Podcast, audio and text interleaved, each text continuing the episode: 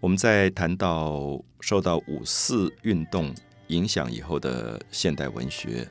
已经发生了白话文运动。那么它的丰收期是在一九二零到一九三零年代，所以也有人把这个时期的文学简称为三零年代文学。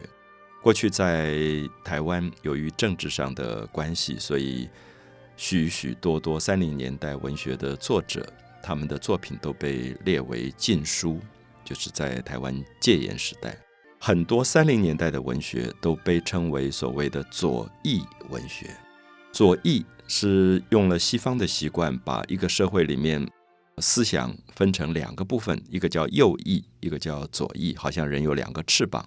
一个是右边的翅膀，一个左边的翅膀。那左翼也有人叫做左派，那么基本上。在台湾，可能一般人对文学的评论上不是很了解，什么叫做右翼文学，什么叫做左翼文学。所谓的左翼文学，我们大概可以了解到，鲁迅当时是很典型的左翼文学，他甚至也领导左翼文学很多作家，他们共同组织一些协会啊，或者倡导一些观点。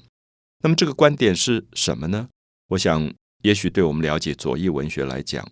是必要弄清楚的。就左翼文学认为，文学不应该是一个个人无病呻吟的东西，或者文学不应该是个人的风花雪月的东西。他们会觉得有些文学属于很个人的自怜呐，或者是一种贵族的文学，或者文人的感伤啊，其实在社会的运动里意义不大。所以左翼文学特别会希望文学能够有社会的使命感。那特别是对于社会里面不公正、不公义，或者一些比较受到压迫、比较弱势的人有所关心的，才叫做左翼文学。当然，我相信许许多多朋友都了解到，文学有时候不是那么容易划分什么叫左翼、什么叫右翼的啊。比如说一部《红楼梦》这样伟大的作品，它是描写贵族的家庭，可是这里面有许许多多对人的关心。刘姥姥这样一个乡下的老太太进到了大观园，我们究竟应该怎么去看这部小说？因为它有贵族的部分，它也有平民的部分，它有上层阶级的描写，它也有非常下层的，像贾家的仆人焦大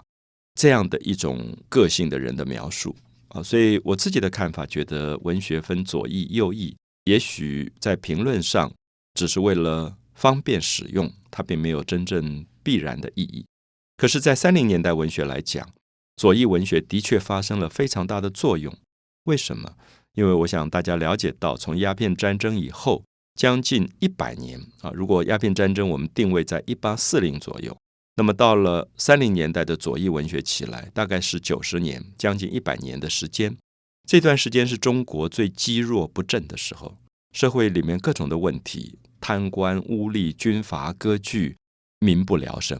所以在这样的状况里，许多作家、知识分子他们会有一种痛苦，他们会觉得这样的社会，如果你还写风花雪月的文学，会觉得有一种不忍，因为可能街头上的老百姓已经到了连饭都没有办法吃的地步。所以在这样的情况里，像我们介绍过的鲁迅的《药》、鲁迅的《阿 Q 正传》、鲁迅的《狂人日记》，基本上都在揭发社会里面一种人对人。不公正的现象，所以像《狂人日记》是借着一个发疯的疯子的日记来讲出人吃人的现象，就说这个社会已经到了人在压迫人、人在吃人的一个状况了。那如果大家还没有自觉，那么这个社会到最后。是沦丧为一个像野兽一样、动物一样的社会，所以他们当时有一个字叫做批判文学，就是批判这个社会很多腐败的现象，揭发很多不对的现象。所以我们看到左翼文学里面，包括鲁迅，包括再年轻一点的，像当时的丁玲女作家，像茅盾这些人，萧军、萧红，他们基本上大概都在描写社会里面最底层的老百姓的生活。而也因为他们的文学里面充满了揭发性跟批判性，所以这些作家常常会被逮捕，常常会抓到监牢去。所以鲁迅就常常会躲在外国租界区里面去保护他自己，因为当时的政府没有办法到租界区去抓人。所以如果去上海，大家看到鲁迅的故居是在租界区里面。这样的现象大概说明了当时的左翼文学变成了社会的主流，然后比较批判的、比较揭发社会的黑暗面的这样的文学变成了非常重要的东西。那今天我相信很多喜欢文学的人一定还会有这个矛盾，就是我今天我要读一本小说、读一本诗，可能会引发我的心灵上很多美的感动，启发我很多美的感动。我不一定要去看一本小说是揭发社会的黑暗面的，可是。我们特别要解释，是因为三零年代社会的状况不太一样，在那样混乱腐败的一个社会现象里，这一类的文学就发挥了非常正面的影响。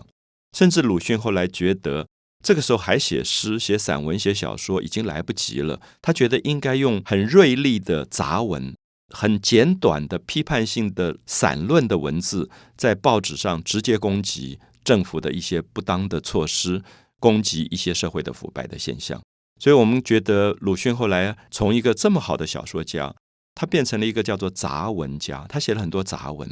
而这个杂文基本上都是在批判当时的官僚贪污腐败的现象的。当然，也有人觉得文学史上蛮可惜，就是鲁迅这么好的作家，其实可以写出更好的文学作品的。可是，当然我们知道，文学是跟社会有互动的关系的。如果在这样的现象里，是不是文学应该走向我们所说的左翼文学的路，也许是一个值得探讨的问题。可在当时许许多多的左翼文学当中，基本上很多是知识分子。这些知识分子从日本回来，从俄国回来，从英国回来，从法国回来，他们觉得别的国家都已经这么进步了，中国怎么会这么腐败？所以他们会特别热情的想要用文学去批判当时中国社会的现象。那么其中唯一的一个例外。